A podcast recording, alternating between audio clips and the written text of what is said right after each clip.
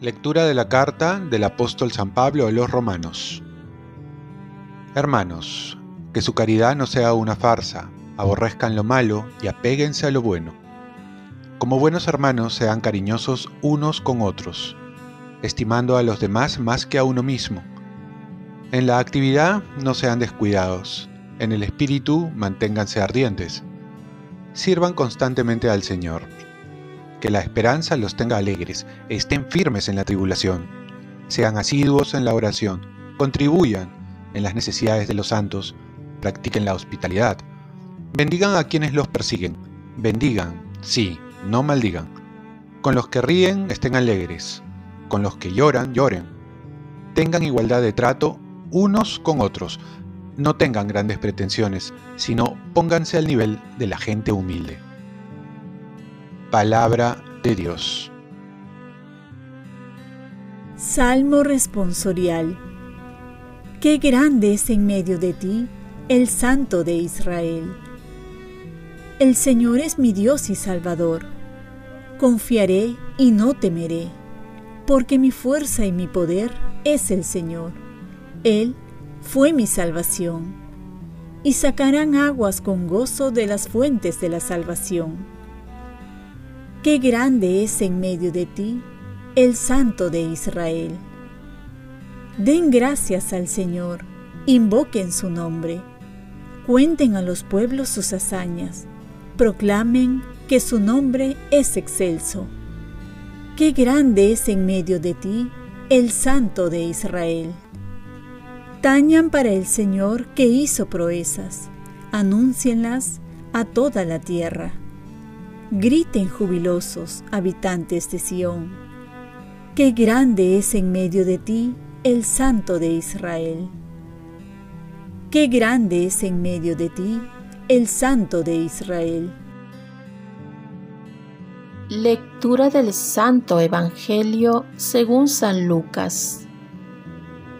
En aquellos días María se puso en camino y fue a prisa a la montaña a un pueblo de Judá, entró en casa de Zacarías y saludó a Isabel. En cuanto Isabel oyó el saludo de María, saltó la criatura en su vientre.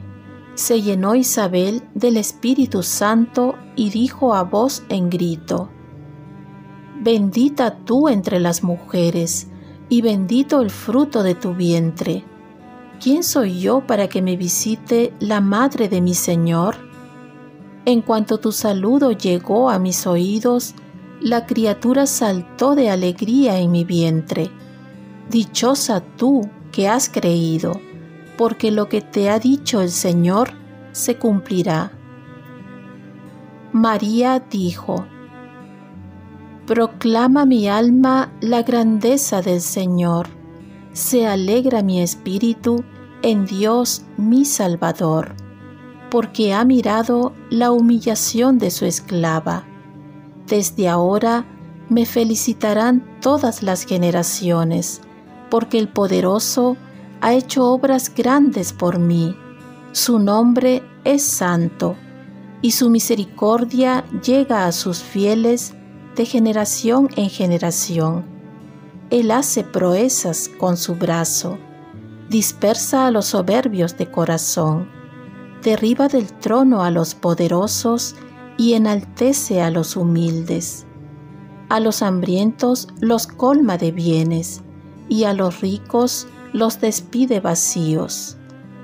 Auxilia a Israel su siervo, acordándose de la misericordia, como lo había prometido a nuestros padres, a favor de Abraham y su descendencia por siempre. María se quedó con Isabel unos tres meses y después volvió a su casa. Palabra del Señor. Paz bien, fiesta de la visitación de la Santísima Virgen María. Recibir a Jesús para darnos con Jesús. después de la anunciación, después que María dijo un sí para siempre, lo primero que hace es servir a su prima Isabel. Y es que el resultado de recibir a Jesús es la caridad. Por ello Santa Teresa de Calcuta decía, igual que ella debemos ser las sirvientas del Señor y cada día, después de la Santa Comunión, apresurarnos para ir más allá de las dificultades que nos encontremos, al ofrecer con todo nuestro corazón nuestro servicio a los pobres. ¿Cuál es nuestra reacción cuando recibimos a Jesús en la comunión?